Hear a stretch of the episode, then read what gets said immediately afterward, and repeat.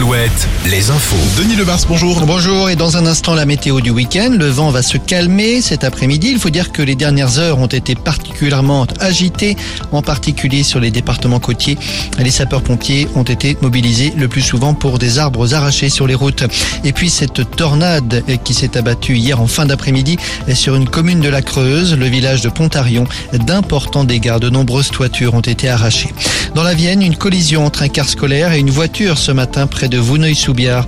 Le conducteur de la voiture a été assez gravement blessé. Quatre des 30 lycéens qui occupaient le car ont été plus légèrement blessés. Le dossier des bassines, la préfecture des Deux-Sèvres interdit toute manifestation contre les retenues d'eau entre le 24 et le 26 mars. C'est précisément ce week-end-là que plusieurs collectifs et associations ont appelé à manifester à Sainte-Soline et à Mosée-sur-le-Mignon.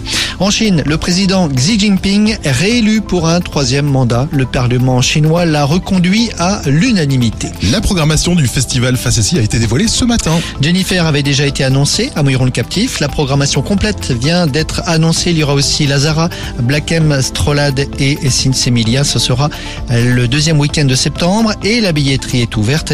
Et puis des noms ajoutés aussi à la fête du bruit euh, en Bretagne à Saint-Nolf début juillet. Il y aura notamment Isia et Célassou. La météo avec manouvellevoiture.com. Votre voiture d'occasion disponible en un clic. Encore un peu de vent, mais ça va se calmer un peu dans l'après-midi et dans la soirée. Et sur la côte, la calmie s'est d'ailleurs déjà amorcée, alors que la pluie